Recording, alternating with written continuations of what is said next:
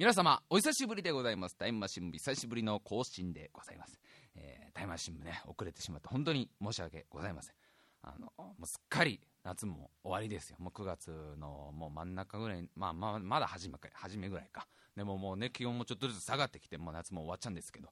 あの僕はあの心霊番組がね大好きで、まあ、このラジオでもしょっちゅうお化けの話をしてますから僕はもともとそういう幽霊とかの番組が大好きでこの夏の終わりの時期に今日もあの心霊番組がテレビでやってまして恐怖動画50連発。もうこれでもかってぐらい怖い動画を見やがれみたいな。でまあ、あの一般視聴者の方が、まあ普段ホームビデオとかでいろいろ撮るでしょ？でそういうなんかこう誕生日の模様だったりとか卒業式だったり運動会だったりとか旅行とかをこうホームビデオで撮って家族しか映ってないはずなのに隅っこの方に知らないおじさんが映ってたりとか知らない女の人が映ってたりとかそれをみんなに指さして怖いね怖いね幽霊って怖いねっていう言い続ける2時間。2時間それをひたすらやり続ける番組ですよ。もう僕はもう昔からそういうのが大好きなんでで今日もあの司会が、えー、と雨上がり決死隊でこうスタジオにはあの国生さゆりとかいたな。あとローラってあの最近売れっ子のモデルとか。あとなんかまあいろんな芸能人がいてさあのこう動画を流してさお気づきになられただろうか。もう一度見てみよう。可愛い可愛い女の子の肩の後ろにいるはずのない男の鍵うわー怖いやめてよってもうスタジオでワイプでさうわーもうもうやめてくれもう止めてや止めてやとかやってるそういうね番組だったんですけどあれ幽霊側からしたらもう超テンションが上がるだろうね。だってさもうなんまあ幽霊も仕事があるでしょまあ一日一日一日まあなんかあるでしょそのそのなんか血の池の血の血を交換する仕事とかは針の山の針を研ぐ仕事とかなんかいろいろいろいろあるわけでしょ天使の羽をこう手入れする仕事とかこう幽霊たちはいろいろ終わって、ね、家帰ってきてアパート帰ってきてさあ今日も一日疲れたな、まあ、テレビでも見て、まあ、ビールでも飲んでゆっくりするかと思ってテレビ出したらあまた恐怖動画なんかやって本当に人間たちってのは俺たちのことが好きなんだな。そんなに興味を持たなくてもちょっと待てば俺たちみたくなるから。本当不思議だよね生きてるやつらってのはもう俺たちのことばっかを見たがる。怖い怖い怖い怖い言いながらついつい見ちゃうんでしょ。まったく本当にああまあ始まった始まった、ね、ホームビデオに幽霊が映ってる。ああそうそうもう自己的に映っちゃうんだって。わざとじゃないんだってああいうの嘘今の俺じゃねえか俺今のあの女の子の肩の後ろにいたのあれ俺じゃねえかおもう一度流してくれ。おもうもう一度もう一度。そうそうその女の子の肩の後ろ。そうあやっぱあれ俺だよおい。あらやだ映っちゃった。初めてああいうの。えちょ母ちゃんに電話だ母ちゃんに。田舎の母ちゃんに電話だよおいおい。母ちゃん母ちゃん母ちゃん。テレビテレビテレビつけろはい。いいからテレビ。フジテレビフジテレビ。あフジフジあ TBS TBS 俺テレビ出ちゃったよテレビ。なんかホームビデオ映ってたんだって俺。参ったこれ全国区だよおい。あらやだ。わ高しそあらかじめ言わないとこれ。ビデオ撮ってないよお母さん。もう親戚の皆さんにも見せたいのに。相当テンション上がるだろうな。これ仲間内とかで見てたらさあ今の俺じゃね？いやいやいやいやいやあれ俺でしょ？え？あの帽子は俺俺だよみたいな。相当嬉しいんじゃないのかな。でまあこうなんかさ進んでいくとその番組進んでいくとさまあまあまあ大抵一緒なんですよ。もうどっかに女の人が映ってたりおじさんが映ってたりとかあんまバリエーションないですからそんなに。ね基本的にそれで2時間頑張って引っ張ってますから。でさ中にはこう男の人の後ろのこうあの電車の窓ガラスに映るはずのない女性の姿がふってこう女性の顔が浮かび上がるわけ。それが出た瞬間キャーとかなってるわけスタジオはもう。うわーもう頭おかしくなってまうわーぐらいビビってんの。そんなにビビることないじゃない。い やあらあら私よ？私映っちゃったよ？それ。あた私私電車の窓ガラスちょ油断して映っちゃったけどそれは私のせいだと思うわ。確かに私がちょっと気が緩んだからまあなんか映っちゃ映り込んじゃったのね。それは本当にあのご家族の方にはごめんなさい、うん。せっかくのね思い出のホームビデオにねそれ私のこういう顔が映ったらね綺麗とは言えない私のこの顔が映ったらそれは怖いでしょうけどそんなにそんなにキャーキャー言う私だってね別に好きでね映り込んだんじゃないんですよ。別に脅かそうとか。なんでそん呪い殺すとか言うんですか？そスタジオで。なんでそんな別にしませんよそんなこと。なんでその呪いとかないですよ。別にたまたま映っちゃっただけって言ってるじゃないですか私。もうもうテレビ局電話しなきゃもう。これ。あこれ繋がんないんだったわ。現世とは繋がんないんだったわこの電話。もうツイッターにつぶやこうって。そしたらみんながリツイートしてくれて。生きてる人間はひどい生きてる人間。こんもうあ女性に対してそれはないと思うみたいな 盛り上がるんだろうなと思いながら見たら結構ぼんやり時間が過ぎちゃって まあね、もう夏が終わりで一番寂しいのはそういう心霊番組がね、今年あんま、まあ、年々やんなくなってんだね。なんか視聴率があんま取れないらしいんだけどね。なんかそう思ってみたらさ、すごくこう、楽しんで見れるのに、まあと思いながらその曲動画50連発を、えー、見てたわけでございますけどね。えー、タイマシン部が終わります。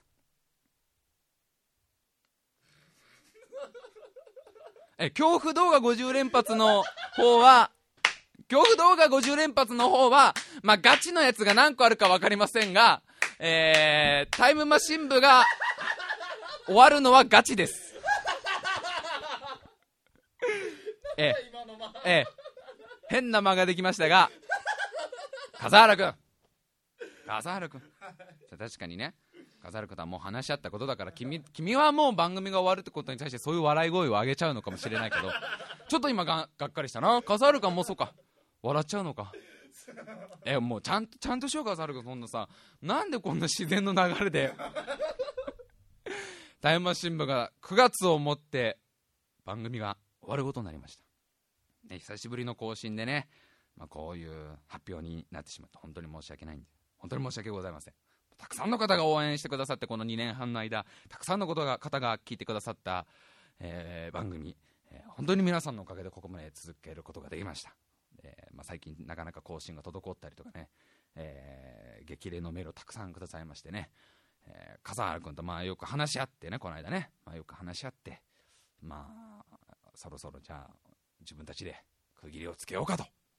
まあ、辞める理由を話し出したらそれこそもう4週間ぐらいかかるんで辞める理由だけで、えー、もう事細かに話し出すと大変なんでね。そこら辺はちょっとあのご了承願いますね、まあ、1個だけ言っとくとあのポッドキャスティングジュースっていうサイトがありましてね、まあ、うちの番組もずっとお世話になってるんですけどあの今現在番組が何人の方が登録してくれてるかっていうあの表記あのあれを出してくれるサイトなんですけど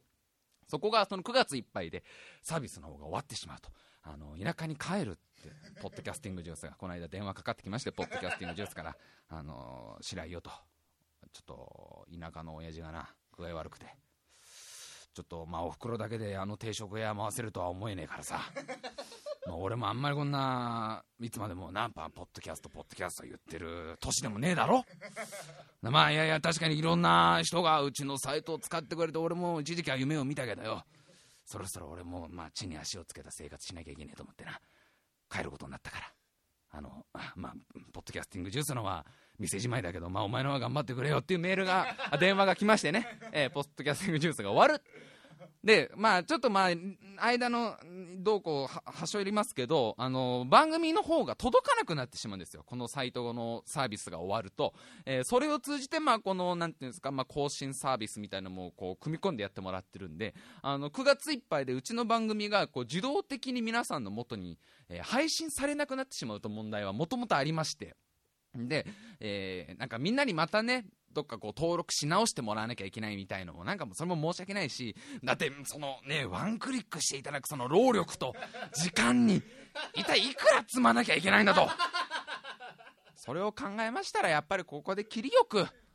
ねあの番組終了するっていうのがまあいいんじゃないかと。笠原君と、えー、そういう話結果話し合った結果そういう結果決断になりました。まあまああの本当楽しかったね。2年半ぐらいね。2人でこう頑張ってきてね、まあ、途中こう体調壊したりとかいろいろブーブーブーブー文句言いながらも楽しく楽しくやってこれたし本当にこういろんな人がね聞いてくれてるんだなっていう実感も最近持ってて感謝感謝です本当に感謝しかなく、まあ、笠原君とも言ったんだけどごめんなさいね。今日なんかこんな締めっぽい話になって。あのー、まあ、またいつかねあの2人がちょっと落ち着いたらねまあ、いつになるか分かんないけど、まあ、僕はちょっとバンドがあって笠原君お芝居があるから今なかなか忙しくてねなかなかラジオにパワーが向けられないけど、まあ、また2人が、まあ、まあ、ちょっと落ち着いて、まあ、40歳とか例えば50歳ぐらいになった時にまあその時はもしかしたら自分たちはもうね普通のサラリーマンとか慣れてなんか家族なんかも持ててなんか普通のいい感じのナイスミドルみたいになっててそしたらどっかのなんかちっちゃい飲み屋でね一杯飲みながらねそろそろタイムマシン部でもやろうかみたいなことを、まあ、いつか話せたらいいねみたいなそんな日が来たらいいねみたいな話をさっきまでしててまあ皆さんもしよろしければねまた10年後20年後タイムマシン部が帰ってこれるまで、えー、待っていただけたらなと思う思う次第でございます。そして来年の1月からタイムマシン部2が始まるわけですけど。ええ。というわけでタイムマシン部2っていう番組が、えー まあ始まるっていうね、うん、話になりまして、えー、その20年後が3ヶ月後だったという じゃあなんで1回やめんだって話だよその3ヶ月、お前らまたそう言って休みたいだけだろうと。すいませんね。びっくりさせて。えっと、タイマー新聞1回やめて、タイマー新聞2が始まります。あのね、違うんです本当に悩んだもう本当にだからその一回きりよくやめた方がいいんじゃないかこんな不安定な状況でねこう更新をするしないこうやってまごまごするのがすごくみんなに対してもこう不誠実なんじゃないかとかそういうことあんま考えてなかったです。あの斎藤がなくなるやべえな多いです。笠原君と俺のな中身は。おいやべえなおい。ポッドキャスティングジュースってサイトなくなるとうちの番組がみんなのもとに配信されなくなるぜ。新しくその作り直さねえとホームページの方。どうするこれいつから告知するみたいなことしか喋ってないっす。そんな別に一回やめるとかなんかその そういうのあんま考えてないですえー、っとそうなんですよだからその新しくねサイトを作り直さなきゃいけない。で、そのサービスを解除して、なんか、皆さんにも一度、もう一度、あのもしま毎週また聞いてくださるようでしたらあの更新登録のをし直さなきゃいけないっていう作業があるんだったら、まあ、一度もう全部ガラッと作り直して新たにやるのがいいんじゃねぐらいの。でそのための準備期間でやっぱ3ヶ月ぐらい必要だろっていうとこで、えー、タイムマシン部2が1回廃部です。1回廃部になって同好会に格下げです。同好会に格下げにされるぐらいだったら転校してやるよってことで。2人とも転校手続きをしまして、まあ一応予定なんですが、来年の1月ぐらいからタイムマシン部2をやれたらなと思ってます。そしてね、でもね、ただ始めるだけじゃダメだと。つうのも、まあ実際問題としてね、まあ忙しい忙しいと2人言ってますけど、まあ週に1回こうやって更新のね、時間合わせるぐらいは実はそんなに問題ないんですけど、あの2人の問題といたしまして、やっぱりこう、空気が滞ってると。これは、え、こっからまさかのガチです。ガチ言い訳です。やっとね。やっとタイマシン部が最近と更新が滞ってるガチの言い訳です。もう、笠原君とこう、一緒にいろいろやりだしてからもてか出会ってからもう8年ぐらいなんですよ。笠原君と8年ぐらいで前のラジオの4畳半スクリーマーっていうの番組から入れたらもう何年一緒に君とポッドキャストやってんだ？5年とかで一緒にやってんだ。で最近タイムマシン部はこう2年半ぐらいは2人っきりでずっとこう地下にこもってやってたわけだけどさすがにちょっとこうなんていうの？新しい空気を入れないともう俺たちから思いつくことがあんまもう出てこない。でワンパターン化しちゃってるしこう頭が硬くなってきてると。でそれがやっぱりモチベーションの低下っちゃあれですけどね。なかなか2人とも自分たちの番組にワクワクしない状況がやっぱ最近続いてると。だから結構普通のね地上波の番組だったりとかするとまあ何年かに1回スタッフさんがちょっと変わったりとかさこう新しい空気をなるべく入れるようにするのをやっぱりうちらはそういうのやってこなかった分ここら辺でこう入れ替えようじゃないかっていうのもありまして。ただ単にタイムマシン物また2人で始めるとなるとまたこうグダグダな慣れ合いの笠原と俺の慣れ合いのラジオがぐだぐだなお互い忙しいよっていう理由を武器にしてぐだぐだな感じになるのはよくないと。ここら辺で一回ちょっと気概を入れ直してもう一回一からちゃんと番組作ろうじゃないかってとこで新入部員募集というこれガチですよ。今日の恐怖動画の50連発のうち48ぐらいはおそらくガチじゃないです。ただ2個ぐらいガチっぽいのがあって結構ビビりましたけど。ええ。えー、これはガチです。新入部員募集です。ここでタイマ新聞に入らないかいと、えー、まず女性パーソナリティ募集。このタイムマシン部で私と一緒に おしゃべりをしていただける女性の方ねを募集。そしてもう一人構成作家募集、まあ、構成作家っつったらまあ随分かっこいい名前ですけど、まあ、あの要はねあのなんかトークテーマをこうまあ考えたりとかね、えー、メールテーマ考えたりとかコーナー一緒に考えてくる、まあ、そういうの大体飾る君と僕で普段2人でやってるんですけどそれももう頭固いからこのおっさん2人は。やっぱりなんかもう1人ぐらい新しいもの持ってきてくれる人がいないかなっていうのはもう随分まあ1年ぐらい前から言ってまして、まあ、これを機にちょっと新しい人たちとやろうじゃないかっていうね。これは人見知りのあの俺がだよ。あの俺がだよ。あの目も合わせられない俺が全くもって新しい人々とものを作っていこうっていう。もうなんとかしてこの空気を入れ替えようっていうので、えー、この 2, 2, 2名様を募集することになりました、えー、女性パーソナリティの方は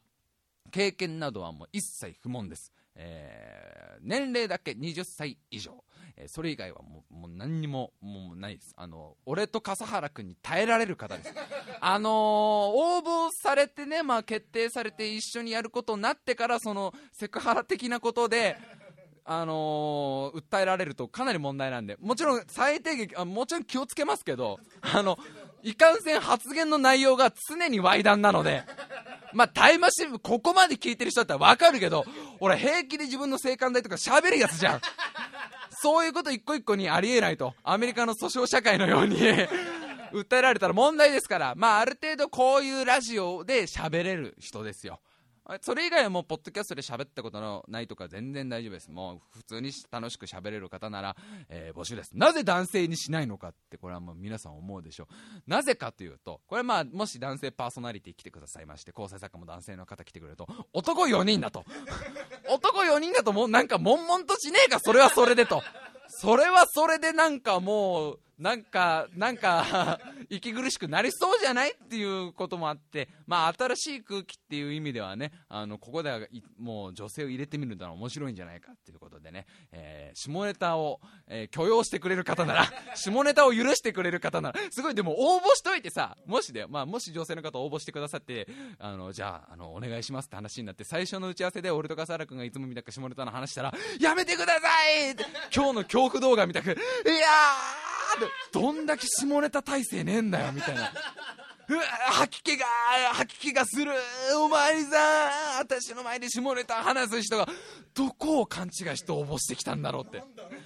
なんだろう。別に下ネタ盛り上がんなくてもいいけど許してくれる方なら。あとはまた喋ってみたいって方。で構成作家の方はまあまあまあこのまあなんかねもなんか考えるのが好きだっていう方だったらもうそれも経験などは不問ですから、え20歳以上の、えこちら男女問わずなんで、えー、まあ、募集しようと。ぜひぜひよろしくお願いします。タイマシン部で。一緒にポッドキャストを作ろうじゃないかと、えー、早めにね応募応募要項？を、えーと募集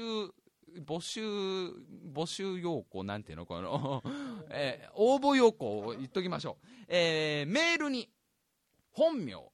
年齢、性別、えー、連絡先、メールアドレスですね、これは。メールアドレス。そして、どっちを志望するのか。パーソナリティの方なのか、構成作家の方なのか。そして、こっからですよ。まあ、さすがにこう、文章だけじゃね、どういう人が来るか分かりませんから。こっからはもう皆さんでお願いなんですけど、まあ、やってみたいという方いらっしゃいましたら、2分間の音声データを 送っていただけたらなと、ええ、まあ私と笠原が昔あの「オールナイトニッポン」にそういうものを送ったりしましたけどね。随分偉くなったね私たちも。音声データを送ってください、えー、内容はもうお任せします、えー、テーマは特に決めません。だからまあ最近あった面白いことでもいいですし、まあ、自分の人生の一番の思い出話でもいいですし別に怪談話持ってきてもいいし感動した話でもいいし好きな映画の話でもいいしあの最近見ず知らずのおばあちゃんがうっすら見えるんですって。そういう話でも全然全然いいですよ。あのどんな話でもいいので、えー、2分間自分が喋っている音声。これはパーソナリティ応募の方でも、え構成作家応募の方でも同じです、えそれを必ずファイルで添付してメールで送ってください。本名年齢性別連絡先、えどっちを志望するのかそして2分間の音声データを書いて、えーあおえつけて送ってください、えああと条件としましては毎週月曜日の夜開けれる方、まあ、夜の7時か8時ぐらい、まあ、時間は相談できますが、えー僕と笠原君がちょうど都合よく開けれるのがその月曜日の夜は2人とも割と空いてあ開きやすいのでそこに合わせてくれる方。で、まあ来年の1月ぐらいから本当にポッドキャストやろうっていう方。えー、お待ちしてますんでね、これ本当に来るかな？もう不安でしょうがないんだけど。怖いね誰も来なかった場合は、何も変わらないタイムシーブが、1月からまたグダグダな感じで始まっちゃうことになるんで、これ、誰も来なかったら来年やるか分かんないよね。なんだよ、それ、人質みたいな、なんかその、もう全部任せる感じ。でも、本当にまあ、新しい人たちとね、ちょっと僕の人生としても初の試みですから、そんな感じでやっていくのは、えー興味ある方はぜひぜひ送ってみてください。というわけで、えーじゃあ今週も参りましょう。タイムマシーン部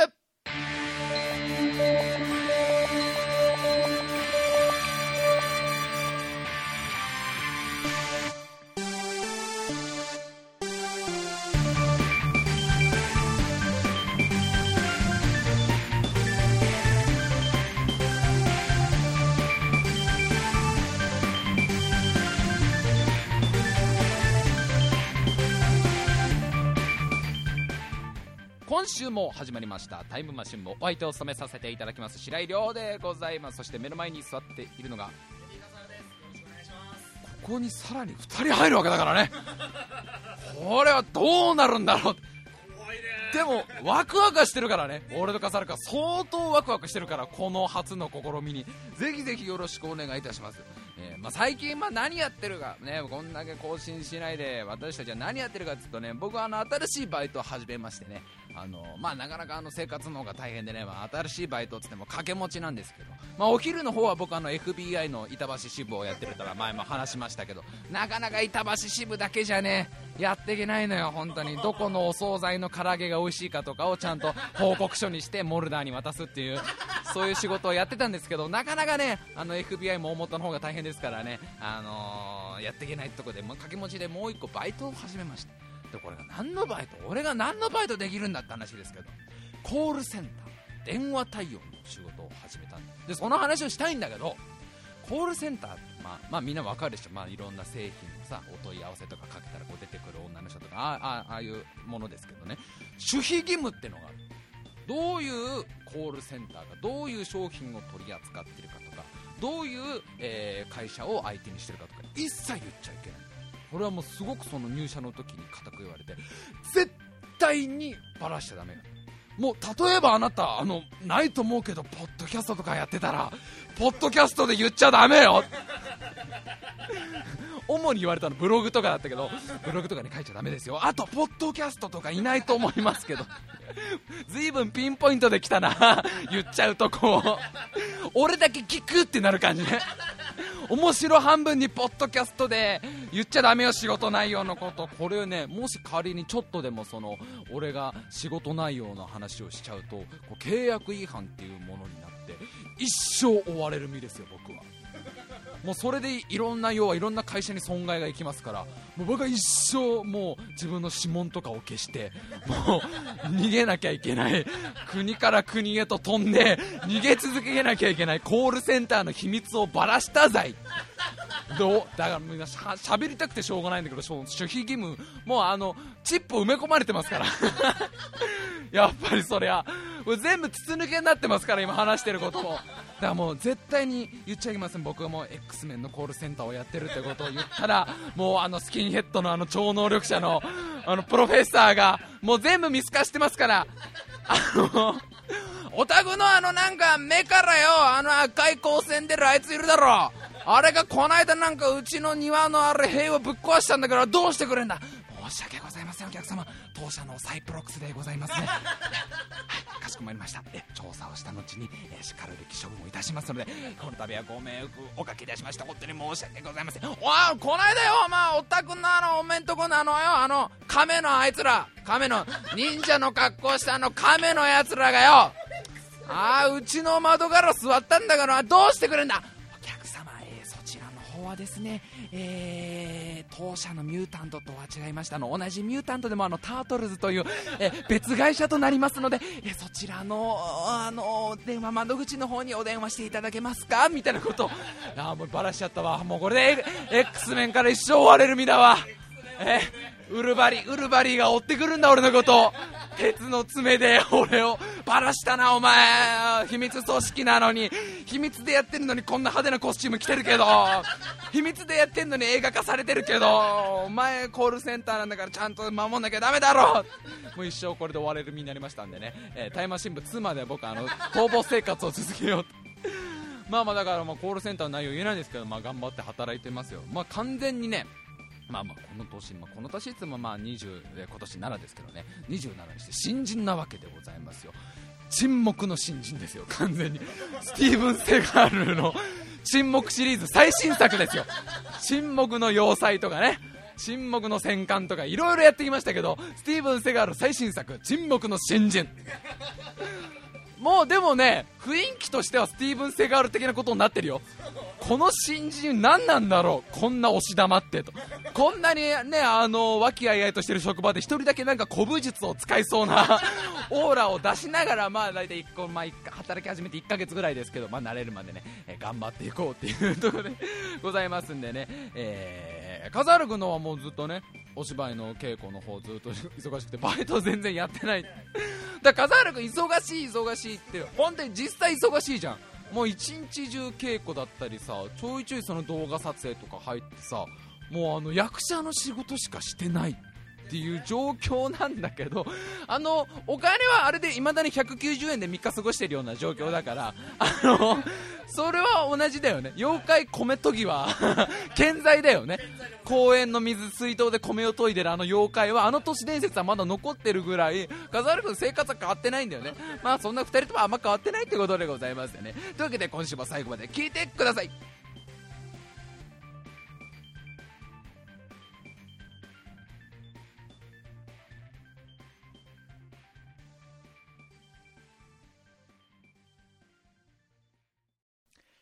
今週はねあのこの話をぜひぜひしようと思ってたわけです。もうなんだかんだで2週間にぐらい2週間ぐらい前になっちゃいましたけどね。8月の24日にタイムマシン部がまあ企画をやってきたわけでございますね。8月24日水曜日にタイムマシン部と海でなんかしてなんか遊ぼうという企画があったわけですね。ええ。こう逗子海岸に、えー我々タイムマシン部と、えーリスナーの皆さんと一緒に行ってまあ一日なんかあのね海でぼんやりした思い出を作ろうよ。なんか今年の夏いまいち楽しめなかった。なんかこうこれといった思い出なかったな。なんか思い返してみればどこにも行かなかったな。なんか最後に一個ぼんやりした思い出が欲しいな。あんまり思い出せないぐらいでいいんだけどな。あのーまあ8月の31日になった時にあの下駄箱の下のカブトムシの死骸の方がインパクトが強くて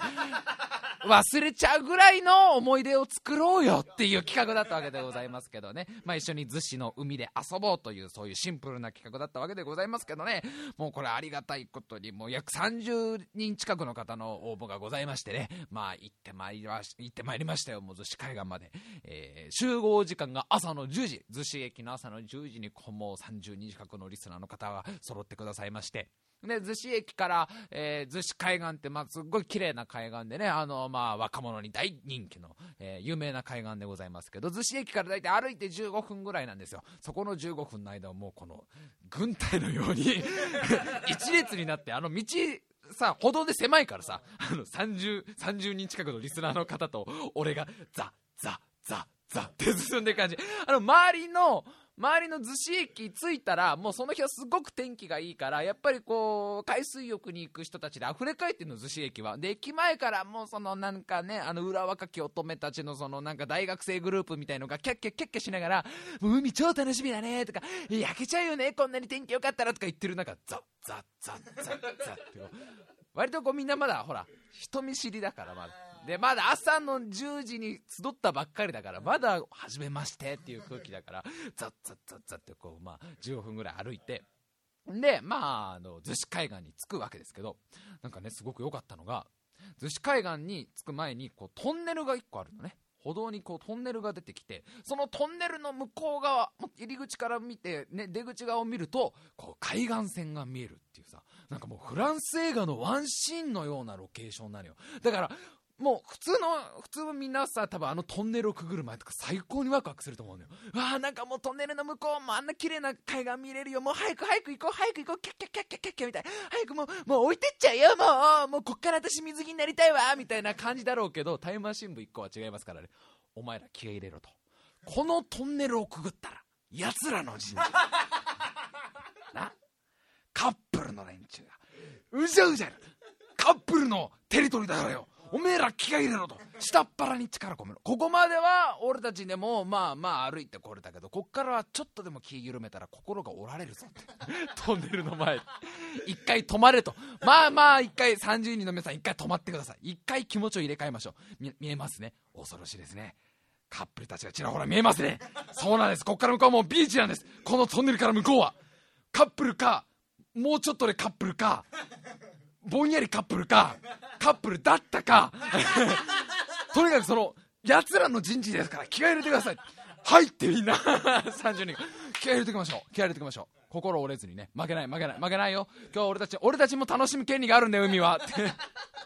でその短いトンネルなんですけどね。そのトンネルをザッザッザッザッ進んでそしたらもう綺麗な砂浜がバーッと広がるわけですよ。トンネルをこう抜けるとまあもう青と砂浜のこの黄色がザーって見えて。でもその日は天気良かったから空も一面青なんですよ。ただねなんかこう閑散としてるんだね。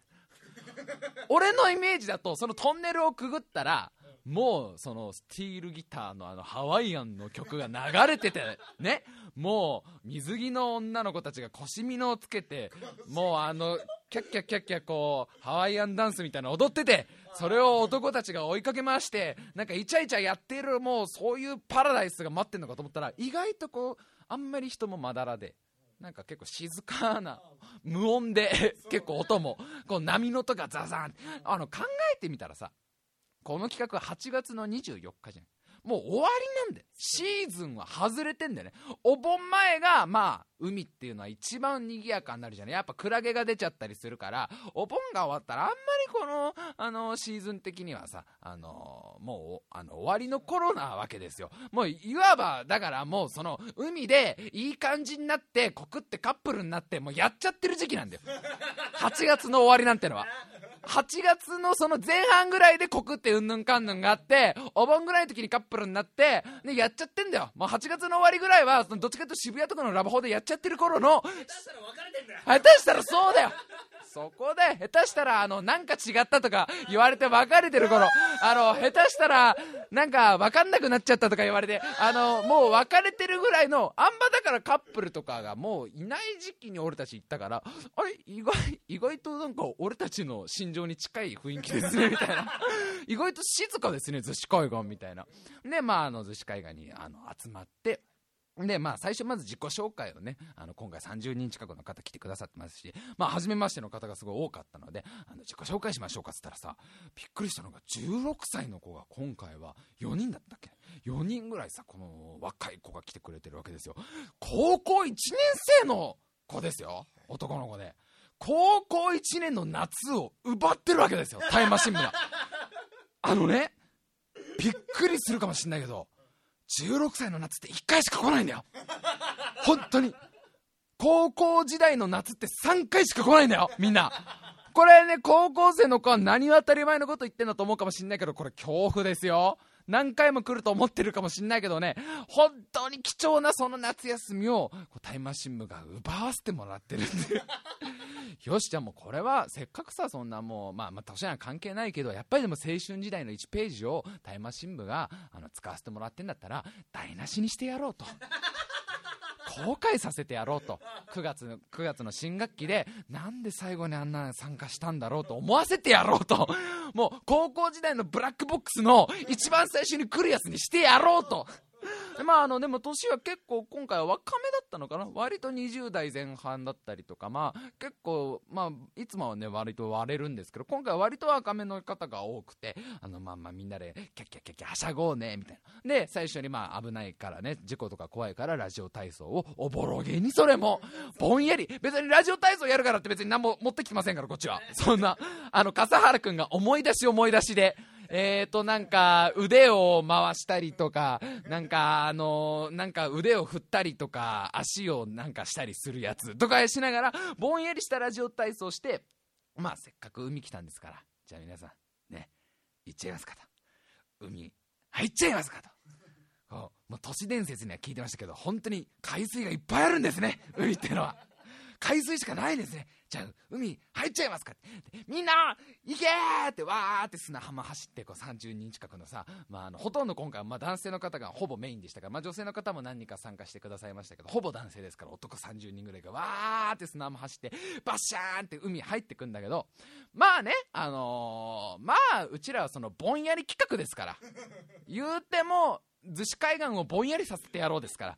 この周りにちらほらいるその一般のあのなんての？あの観光浴あの海水浴のお客さんはまあ大学生がメインで大体あのなんかこうボールを投げ合ったりとか水かけ合ったりとかなんかあのほら浮き輪のボートみたいのに女の子を乗っけてそれをひっくり返してもうやめてよ水着取れちゃうよとかいいじゃんいいじゃんみたいなそのキャッキャッキャッキャやってる横でタイムマシン部のこの30人の勇者たちの取った行動は胸まで浸かる。別に水をかけ合ったりとかそれ失礼だから。そそうだってまだお会いして1時間ぐらいの皆さんですよ。ね。10時に集合して海入ったの大体11時ぐらいでしたからまだ会って1時間の人に海水をぶっかけるなんて海水を感謝させるのはまだ早いでしょそれは。それはなんかさそれマジックミラー号的な海企画だったら会って即感謝みたいのはありかもしんないけどね？会って1時間の方に、ね、うえうえって海の水をかけるのはそんダメですから、もうそういうのダメだし、あと、あの僕とか泳げないし、今回泳げない方多かったから、その沖まで行くのは危ないから、その足がつかなくなるとこに行くのだけはやめましょうねって。で、まあ、その、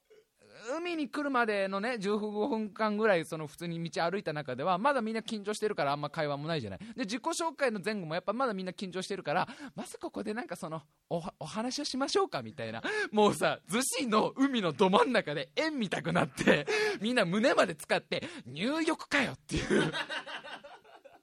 完全に露天風呂ね。で何を話したかっていうと彼女が欲しいっていうほぼメインが彼女ってどうやったらできるんですかねっていう話をみんなでして。あと好きだった AV 女優の話をずっと。いいね。逗子海岸を台無しにしてる感じがすごくするわけよ。周りの周りとの温度差がいいわけよ。あと今回その何人か若い子とかでさあの彼女いや実は僕彼女いるんですけどっていう子がいたらその子ののろけ話をみんなで聞くっていう。でいいなって。い ういいなってなるえー、ちょっとちょちょうだいそのいいいい思い出ちょうだいみたいな。それを、えー、大体20分ほどやってたらあの参加者の方が1人白井さんの体温がだいぶ持ってかれてきて。ちょっと僕あの寒くなってきたんで一回上がっていいっすかっていう。何しに来たんだよね。すごくない？海に入っててさいや、プールとかだったらよくあるじゃん。プールとかで、なんか、長時間泳いでたら、ちょっと体冷えてきたらな、とかあるけど、海でさ、ちょっと体冷えてきたんで一回上がりませんって そこまで、そこまで、顔が濡れてない人が多数だよ。だから胸、胸までしか使ってないから。特に海水をかけ合ってるとか何もないのこで、じゃあ、一回上がりましょうかって、何しに来たんだよ。まあ、男だらけのグータンヌーボーみたいに一回やめて あの砂浜の方に上がって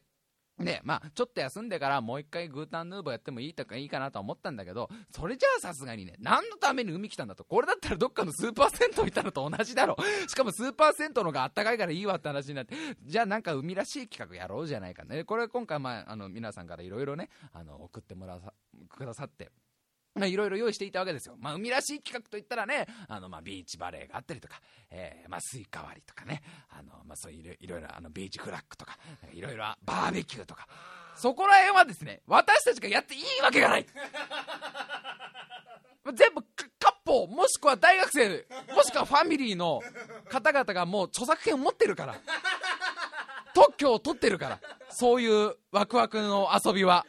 ねそういうキャイチャイチャできるようなキャッキャできるような華やかな思い出になるやつ。輝いた一日になるやつ。ね輝かしい思い出のそういうやつは権利をもらってないのこっちは。それ有料制ですから。申請してないからやっちゃいけないっていう話になってる。うちらに近いこの灰色の遊びをしようじゃない。でも何何個かこう送ってきてくださったのを検討してたら、えーあったのが、えー砂浜にね砂浜にみんなで「チンコ」っていう字を書いて 一番最後までたとえそれが波にさらわれようが風に流されようが一番最後まで「チンコ」っていう字が残ってる人が勝ちっていう ゲームか、えー砂浜に砂で自分のチンコを作って、えー女性の方に踏んでもらって悶絶するって遊びかも。ね大大体今回の送ってもらった8割がチンコにまつわるゲームだった。見事なぐらい。かなりの、えー数のメールが今回来たんですけどほぼチンコっていう。なぜみんな男性器をそんなにもて遊びたがる？ね。逗子じゃなくても皆さんお家でもて遊んでるでしょ？ポコティの方は。お笠原。来るわけねえよ女性パーソナリティなんてバ バカ野郎お前。こもう何回男性器の名称言ってんのお前。これ。構成作家だって来ねえよこんなラジオ自分で喋ってて最低だよ。でもチンコはねポコチーって言えば可愛い可愛い生き物みたいに聞こえるからね。生き物。ならある意味。別急に立ったりすんだから急に急にポコチーが立ったポコチーが立ったって言うまあポコチーにまつわるゲームばっかりでポコチーばっかりだとさすがにポコチーメインのゲームやってるとちょっと通報される可能性もあるあるからちょポコチー以外でなんかないかなってそう探してたら素晴らしい企画を今回もこれぞ海だっていう企画を今回ねとある方が持ってきてくださいましてもう本当にあのどのどの海水浴場のあの、ね、遊びに来てる人より俺たちは海を満喫してるって言い切れる。まあもう海といったらこの遊び。もう、まあ、代名詞でございますね。あの乳首引っ張り合い相撲っていう最高のゲームを持ってきてくれたわけですよ。これはあの今回の、えー参加者のバルムンク君っていうねあの19歳の男の子の友達が バルムンク君に内緒でこうメールに書いてバルムンク君名義でこうあの送ってきたて。だバルムンク君もびっくりしてたえなんすか？俺知らないですけどそれみたいな。なんか友達がなんか勝手に書いて送ったとか言ってたんですけどそれっすか？もしかして。うんそれだな。えっとね乳首を引っ張り合うといいって書いてあるっていう。でせっかくですからこれ乳首引っ張り合い相撲っていうのはもうこれはもうねどこの海水浴場でもやってませんから。オンリーですよ。オンリーワンになれるんですからこれをぜひやろうじゃないか。で我々ちゃんとね洗濯ばさみと紐を用意してますからあのまだ出会って2時間の人の乳首を果たして引っ張れんのか。それは無礼に当たらないのか。その人にとっての初めての乳首引っ張られる経験になるかもしれないっていう不安やもげちゃうんじゃないのかって。もしもげたらどうしようっていう不安や万が一気持ちよくなっちゃったらどうしよう。万が一ね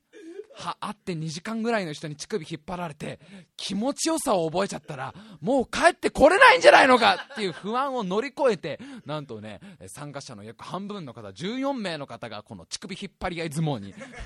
乳首もぎ選手権に 乳首もぎ選手権にあの参加してくださることになりましてね。まあまあルールは簡単でございますよ。お互いの乳首に洗濯ばさみ洗濯ばさみってさもうその存在そのもの名前にだよ。理由がついてんだよ。洗濯したものを挟むっていうあいつにはプライドがあるんだよ。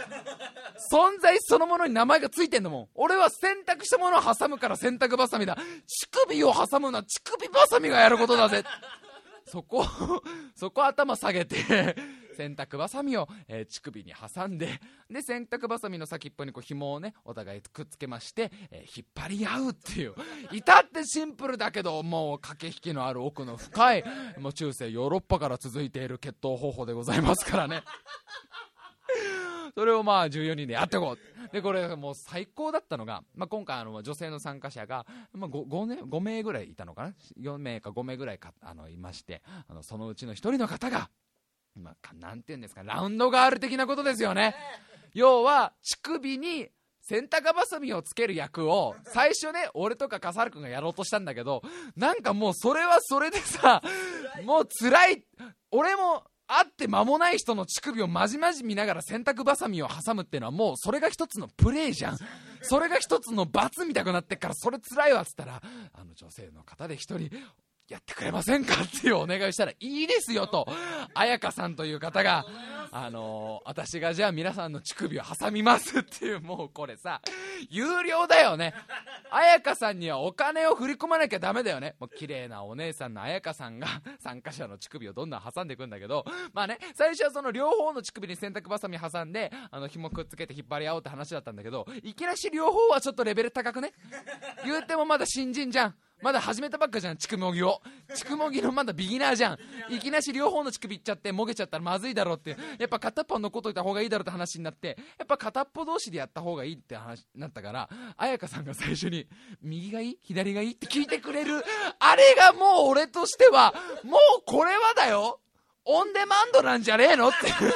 俺の、と、俺何を思ってたかって、これはもう、ソフトオンデマンドの仕事じゃね？綺麗なお姉さんにだよ、16歳の男の子が、右がいい左がいいって聞かれて、あ、じゃあ、右の乳首で、とか言ってるその様は、もうマジックミラーとほとんど大差ないんじゃないのか、これはって。でも、あの、まあ、あやかさんが洗濯ばさみを挟んでくれるっていう状況で、まあ、挟んでもらって、で、レディーゴーの掛け合いとともに、クッとこう引っ張り合うんだけど、何がもう最高だったかっていうとさ、最初こう乳首を引っ張り合ってやっぱ結構痛いんだよ。その洗濯バサミもマジのやつだから。乳首用のやつじゃないから。あの、お母さんがちゃんとね、どんな風に吹かれても、パンツとかが飛ばされないようにって買ってくる洗濯バサミだから、その、乳首を殺そうとしてくるわけだよ。その、挟んでね。乳首をすりつぶして食べやすいサイズにしようとしてくるわけだよ。あいつが挟んで、全然その空気を読んでくれないタイプの乳首だ、あの、洗濯バサミだから、めっちゃ痛いのよ。だから挟まれた最初みんな、痛い痛い痛い痛い痛い痛い痛い、これやばい、白井さんやばいっす、これ。これやばい、もげます、もげますとか言ってんだけど、こう、実際引っ張り合うとみんなが、みんなの声が、痛い痛い、あ、あ、あ、あ、もうさ、これはだよ。うめき声とか、痛い苦しい声とかじゃなく、喘ぎ声に行くでしょ これは。ここまで、これはもう、いわばムーディーズの仕事でしょ クリスタル映像とかの仕事でしょこれは。もう綺麗じゃないけどね。これは結構な AV メーカーのやってる仕事じゃん。男の人が乳首を洗濯バサミで引っ張られて、しかも野外でこれ通報されんじゃねえのかなと思いながら、それでもこう引っ張り合うたんびに男の方々が勇者たちが、うっ、うって言ってこうさ、どんどん試合が進むわけですよ。で、まあ、僕チームとか沢原君チームに分かれて、え7、7、7対7で戦ってたんだけど、これがもう見事なね、熱戦激戦でございまして、6-6で大将戦白井対笠原になるわけです。あのね、僕も笠原君とはもう専門学校の付き合いですよ。専門学校時代の付き合いですから、あのまあ、一緒にね、まあ、あの、お芝居もやってましたから、まあ狭いロッカーで男たち全員に着替えたりとかも、そんな全然あるわけですよ。だから笠原君の乳首なんかは何回も見てるんですけど、まさかその乳首を自分の乳首で引っ張ることになるとは。8年前にタイムマシンがあったら8年前に戻って俺言ってやりたいもん。あの、あそこの隅っこにあのメガネかけたあいつそうそう、風原。な、まだあんま話したことないと思うけど、8年後あいつの乳首引っ張ることになる。俺どんな人生歩むんだよ、この先。18歳の俺は。俺、まともな道やっぱ行けなかったのか。もう笠原の乳首、しかも俺と笠原君はやっぱ対象戦だから両方の乳首だろう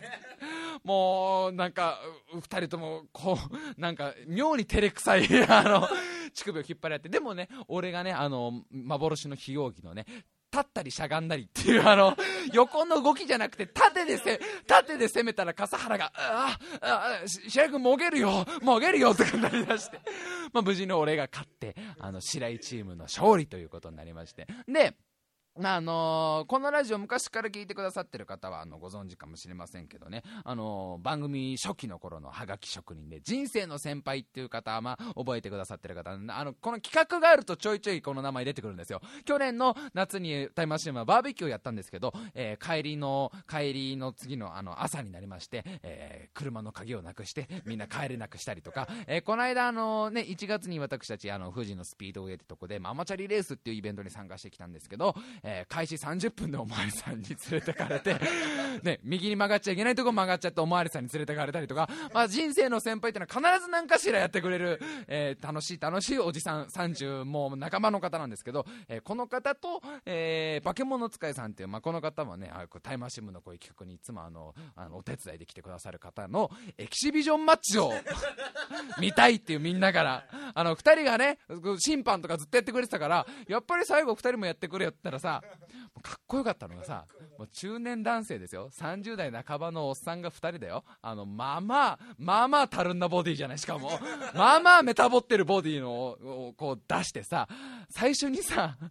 お互いを称え合うために。お互いのねやっぱりこうなんていうの乳首乳首らの実力を称え合うためにお互いの乳首を立たせ合うっていう。あの絵はさ逗子海岸史上最低だと俺思うんだよ。30代半ばおじさん2人がお互いの乳首を人差し指でチュイチュイっていじくり合って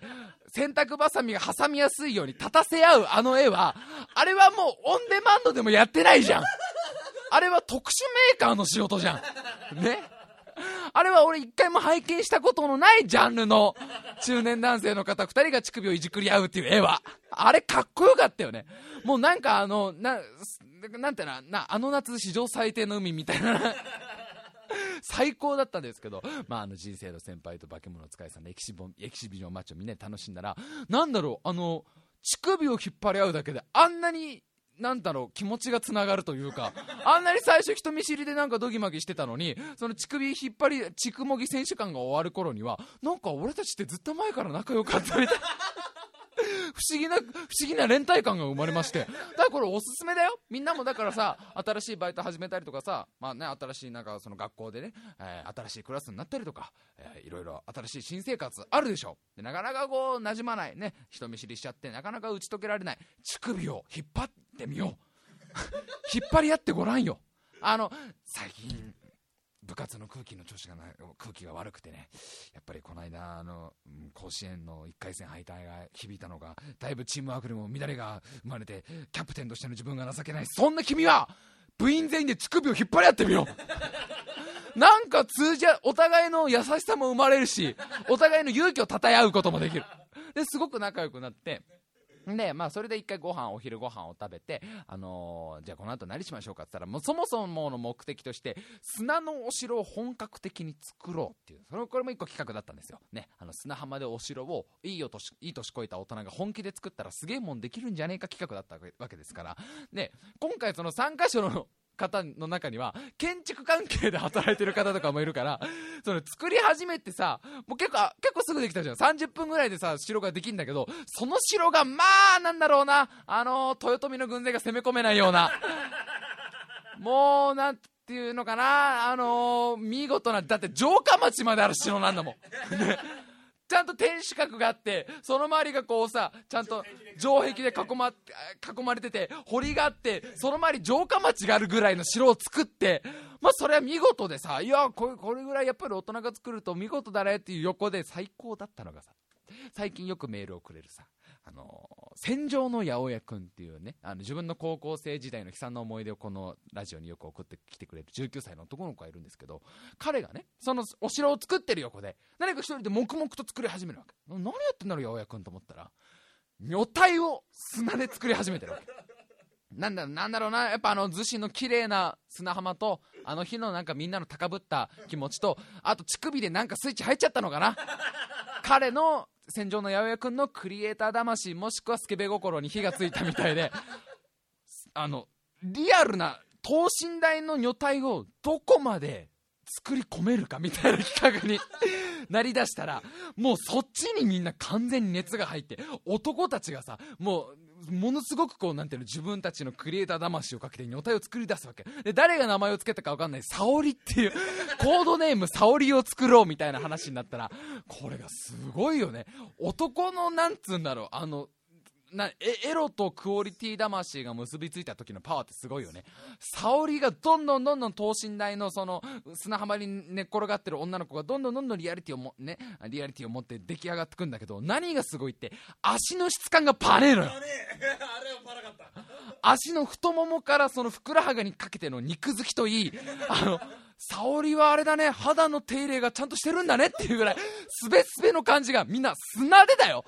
砂浜の砂でこの足にだったら踏まれてもいいみたいな足ができるの。で足を担当していたのが戦場の八百屋君なの。よで戦場の八百屋君ってもしかしてはい。足好きっす。やっぱ足好きの子ってすごいんだよね。足をよく見てるからさ女の子の綺麗な足を作らせたら彼の右に出る者はいないんだけどあのね午後の部はみんな海に入ってねっていうか俺今思ったけどさあの日海に入ったら午前のあの1回と午後もう1回ぐらいなんか5分ぐらい入ったら2回ぐらいじゃない。ほとんどみんな海水を浴びなかったよね。あれはすあの逗子の海で多分うちらだけだよ。あんだけ砂浜だけで楽しめたのが。でこうもう沙織がさあのもう1時間とかもう2時間とかかけたらどんどんどんどんそのナイスバディになってってさあのおっぱいもちゃんと綺麗なラインができてさ。俺が途中でロングヘアがいいって無理な要望を出したりとかしたらそれに応えてくれてこうみんなにどんどんどんどんクオリティ上がってきたらさだんだんなんかこうなんていうのみんなの中で多分あれね沙織のこの思い出が出来上がる沙織最初はただの砂すなれできたね。女体の像だったんだけどだんだん多分みんなの中で沙織とのこうひと夏の思い出ができ始めたと思うんだよね。なんかそのバイト先で知り合った2つ年上の女が沙織ですよ。ね？こうもうホットパンツからこう伸びる綺麗な白い足。ロングヘアが売りのナイスバディの沙織ですよ。もうバイトのみんなでね今度逗子海岸行こうねってなってあのビーチバレーを一緒に一緒のチームになって嬉しいねって言ってくれた沙織みたいなどんどんどんどんみんなの中であのぼんやりしていた夏の記憶が捏造されていくぐらいみんな沙織を愛し出しちゃったわけだよ。そしたらみんなもう休憩もせずに海も入らずに他のゲーム何もせずにただ黙々と男たちが30人ぐらいで砂の女を作るっていうよくわかんない企画になりだしてきて。もうほぼ午後の帰りの4時まではその女を女体を作るっていう。でまあみんなで最後こうさ、あのもうそろそろ時間だからで雨も降りそうだったからあのじゃあそろそろ帰ろうねってあなった時にみんなそれぞれねどっかしら寂しさがあった。その寂しさは何かっつったらまあもちろんこの参加者みんなとバイバイしなきゃいけない寂しさ以上に沙織と別れなきゃいけない。一緒に見たあの夕焼け。沙織で沙織と一緒に見たあの夕焼け、ね、沙織の頬がオレンジ色にほてってるのは果たして夕焼けのせいなのか？果たしてそうなのかみたいな。もうそれぐらいになってからみんなの心の中で。あれはすっごいあの企画だけでさ来年もやりたいもん。砂浜にどれぐらいもうこんな海に入らなくてもいいよ、ね、砂浜にどれぐらいリアルな女体を作れるのか。もう途中から戦場の八百屋君の顔つきが職人になってきたあのよもうさらに良かったのがあのお城を作るチームと、えー、沙織を生み出すチームと、まあ、大体それで半々ぐらいに分かれてたんだけど一人ぼっちの子が一人さ隅っこの方にいてさ何してんのかなと思ったらふりかげたまごくんっていう名前聞いたらふりかげたまごくん16歳の男の子がそのどっちのチームにも入らず一人ぼっちでナウシカに出てきたオウムを砂で作るっていう。あれ、なんか、もうすごい彼のことが好きになっちゃう。それ見てて。すごくない？あの空間の中で、あの、ね、あの集まりの中でも一人ぼっちになるっていう。まあそんなほぼ、ほぼ結局砂、砂で遊ぶ当時の企画目的と全く同じことになって、で、まあみんなこう、写真を最後、沙織と一緒に記念写真を撮って帰る。あのね、やっぱりね、乳首のあの引っ張り合いとやっぱりこう沙織によってみんな心が一つになったと思う。ね。だから最初は僕正直まあ本当にぼんやりした思い出ぐらいになればいいかなと思ってたわけですよ。もう9月の真ん中ぐらいになったらなんか忘れちゃうぐらいの思い出になればいいかなと思ったんだけどでもみんなね11月ぐらいまでは覚えててほしい。あの乳首の痛みとあの沙織との思い出を11月ぐらいまで覚えといて12月のクリスマスぐらいにすごく恥ずかしくなってほしい 何やってたんだろう特に16歳の男の子たちね何やってたんだろう、俺今年の夏休み。なんか乳首引っ張り合って、なんか女体を作ってたなって。えー、まあ、もう、まあまあ、あの、まあ、そう、タイマー新聞終わっちゃいますからね、あの企画は今回、あの、今回限りですけど、まあ、タイマー新聞2になったらまた企画どんどんやってきますんでね、またアホみたいな企画ややっていけたらなと思っております。今回参加してくださった皆さん、本当ありがとうございました。また今回もね、あのー、レッドブルジャパン様からね、あの、レッドブルをたくさんいただきまして、えー、皆さん、あのー、パワーを持ってね、最後まで遊ぶことができました。あと、熱中症予防のためにね、塩飴というものを、えー、くださいました。健太様、えー、おかげさまでね、最後まで一人も熱中症を出すことなく楽しむことができました。というところでね、もう、みんなあの、ぼんやりした思い出を持ったまま そうだな、だからみんなが16歳の子が35歳ぐらいになった時に、16歳の思い出、なんだろう、乳首と女体っていう その乳首と沙織という名前が浮かんでくれたら、こっちとしては嬉しいかなっていうところで、えー、メールがいっぱい来てるんですが、今週はもうここの時点で喋りすぎてるんでね、前半後半で、久しぶりに行きますか？なんで後半は、引っ張れに引っ張りまくった メールテーマ、動物についてのメールでございます。そちらの方も聞いてください。